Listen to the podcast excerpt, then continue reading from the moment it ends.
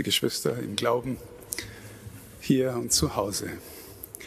So wichtig ist der Kirche dieser Text aus dem Johannesevangelium, dieser Prolog, dass sie ihn in dieser Weihnachtszeit nun schon zum dritten Mal in der Liturgie zum Vortrag uns vorlegt und zum Hören.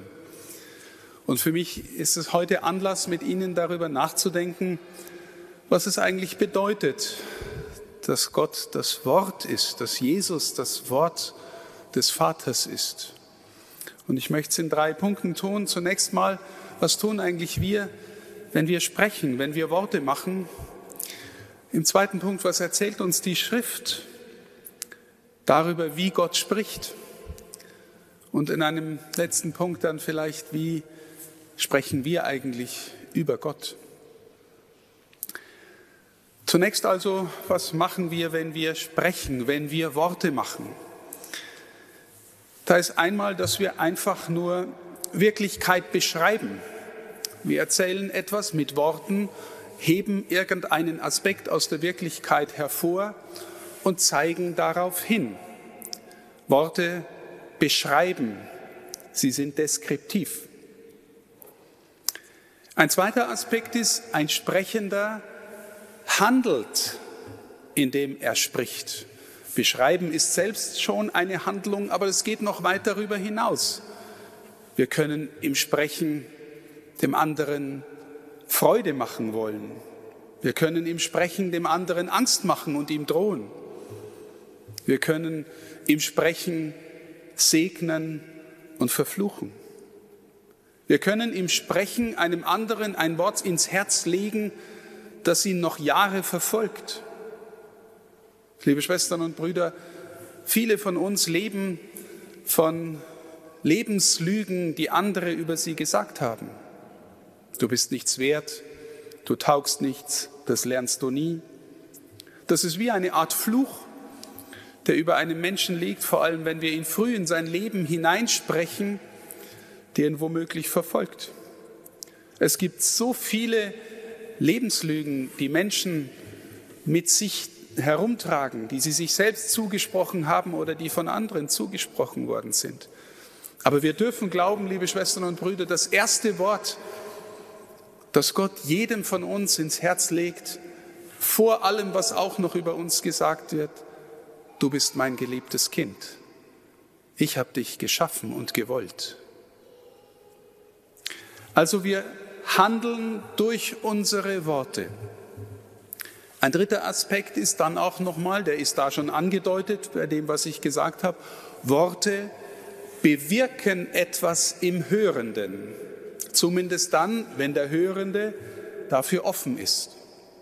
Wenn also jemand die Angst, die ihm gemacht werden soll, auch in sich aufnimmt und dann tatsächlich Angst, nimmt, äh, Angst bekommt. Oder wenn jemand die Freude, die ihm jemand machen möchte durch ein gutes Wort, tatsächlich, wenn die ins Ziel findet und aufgenommen wird. Also Worte bewirken etwas. Worte können Wirklichkeit verändern. Wenn ihnen jemand ein Versprechen gibt und es hält, dann verändert das etwas von der Wirklichkeit des zwischenmenschlichen Zusammenlebens. Worte beschreiben, Worte sind Handeln und Worte bewirken etwas im anderen. Ich möchte noch zwei Aspekte dazulegen, die aus meiner Sicht noch ein wenig mehr in die Tiefe gehen. Wir alle wissen, liebe Schwestern und Brüder, dass unser Sprechen nicht immer mit unserem Inneren übereinstimmt. Es gibt in der Welt Lüge und Schein und Verstellung. Wir sprechen manchmal als ob. Wir plappern manchmal mehr oder weniger tief. Wir verstellen uns und erzählen Lügen über uns selbst oder über die Wirklichkeit. Es kommt davon, dass wir in uns nicht heil sind. Keiner von uns, liebe Schwestern und Brüder, spricht immer ganz authentisch. Was kommt dazu? Was muss dazu kommen, dass wir authentisch sprechen? Nun, ich glaube, ein Aspekt ist, dass jemand die Sache, über die er spricht, tief erkannt haben muss. Wir sagen manchmal bei Menschen, die, wo wir das Gefühl haben, die oder der hat was zu sagen, dass es tief aus seinem Inneren kommt, weil er wirklich etwas erkannt hat. Wenn wir erkennend bei einer Sache gewesen sind, wenn wir uns ausgerichtet haben auf das, was wir gern haben, was uns interessiert, worin wir uns, woraufhin wir uns ausstrecken, wenn uns das dann inne wird und innerlich wird, dann fangen wir an, in einer Weise zu sprechen, dass andere spüren, das hat Gewicht. Der oder die hat was zu sagen. Er oder sie hat was erkannt. Und dann gibt es noch einen Aspekt, dass der Sprechende, und liebe Schwestern und Brüder, das sage ich jetzt auch zu mir, wenn jemand über eine Sache spricht, die er mehr oder weniger gut erkannt hat,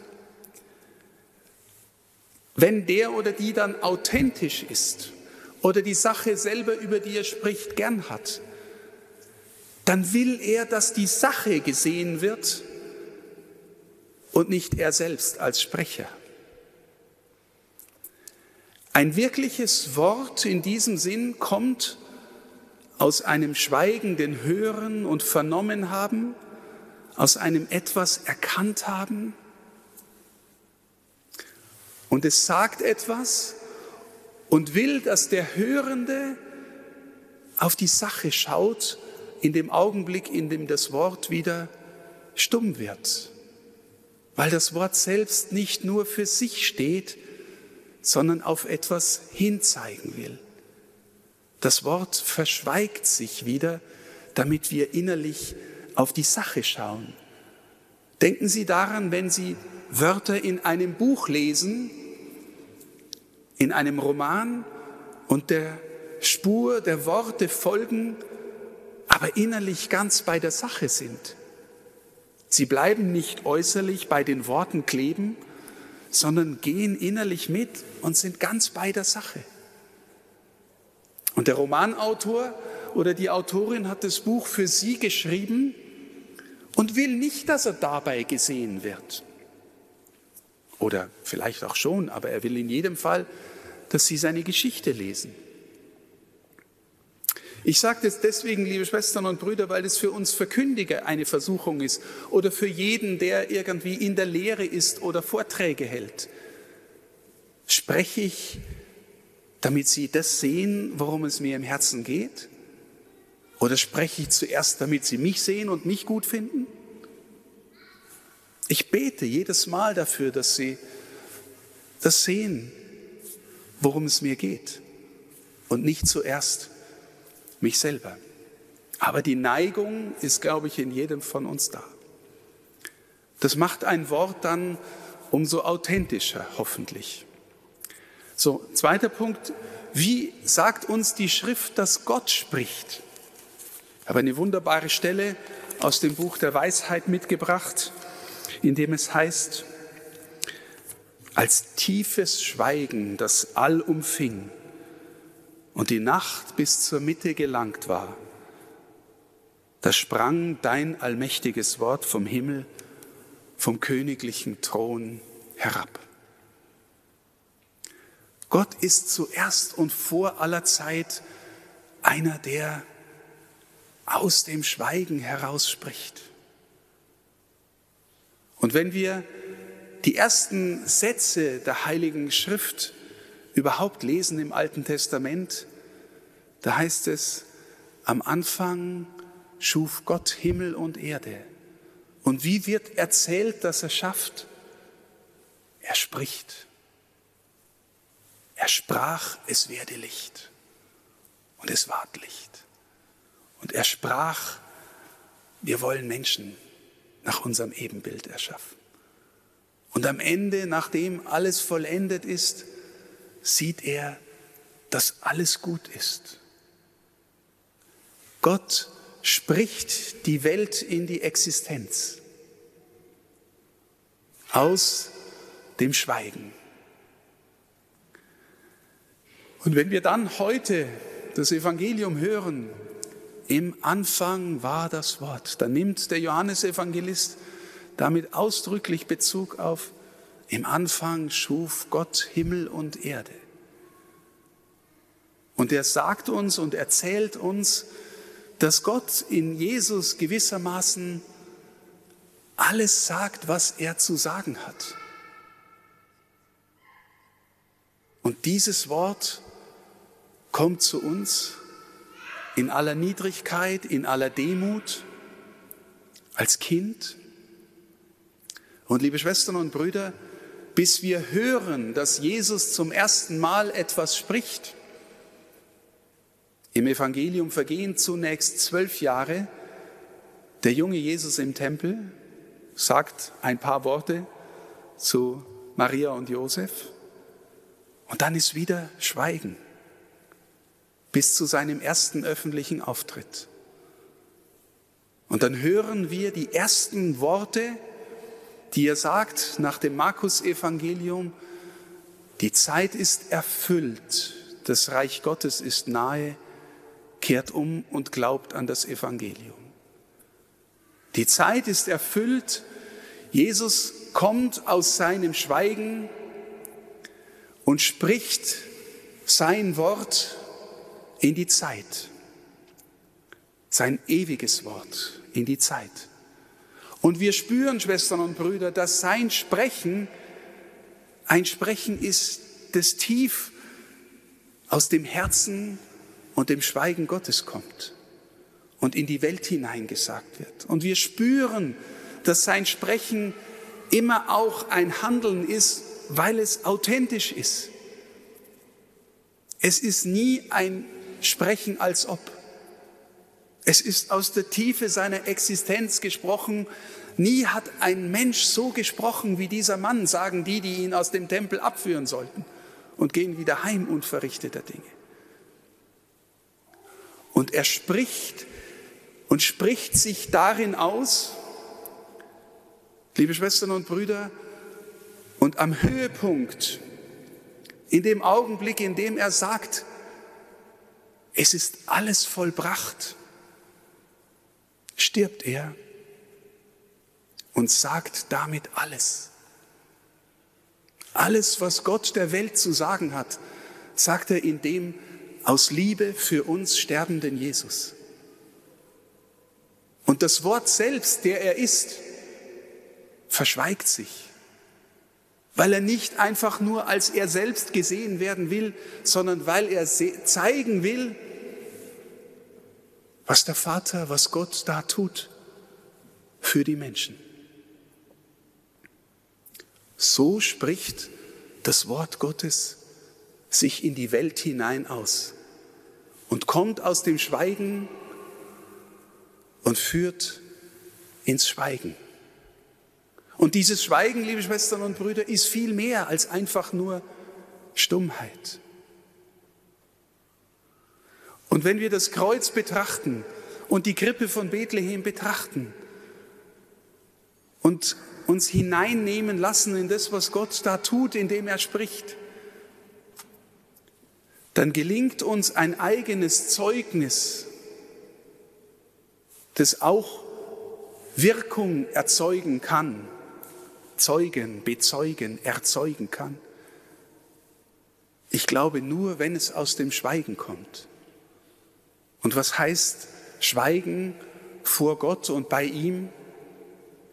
Anderes als Gebet? Ein hörendes, wahrnehmendes, innerlich schauendes bei ihm sein? Ein sich ergreifen lassen von seinem Wort? Ein sich berühren lassen, so dass das Wort Gottes in dir wachsen kann? so dass du, wenn du anfängst, über Gott zu sprechen, es hoffentlich nicht nur ein Tun als ob ist, nicht nur Lüge, sondern etwas, was aus der Tiefe deiner Existenz kommst, kommt, weil du es glaubst, weil du berührt bist, weil du etwas verstanden hast von dem Geheimnis, das uns an Weihnachten und in unserer Offenbarung geschenkt ist. Oder wenn wir aufeinander hören, liebe Schwestern und Brüder, wenn wir denen zuhören, die gläubig von ihm sprechen. Dann spüren wir, wie sehr wir auch die Stille brauchen, das Schweigen brauchen, damit das Wort in uns geboren wird, damit wir Zeuginnen und Zeugen werden mit einem wirksamen Wort, das unser Leben erfüllen und sich der Welt geben will. Wir sind dazu berufen, liebe Schwestern und Brüder, zum Lob seiner Herrlichkeit, sagt der Epheserbrief. Wir sind berufen, dass wir mit unserem Leben, mit unserem Handeln, mit unseren Worten Zeugnis geben von dem weihnachtlichen Geheimnis, das uns erfüllt. Ich wünsche Ihnen für dieses angebrochene neue Jahr, dass Sie immer wieder ins Schweigen finden, dass Sie berührt werden und etwas von der Größe dieses Geheimnisses erkennen können, das uns geschenkt ist, mit Freude erfüllt werden und dann davon überzeugend sprechen, Zeugnis geben können. Amen.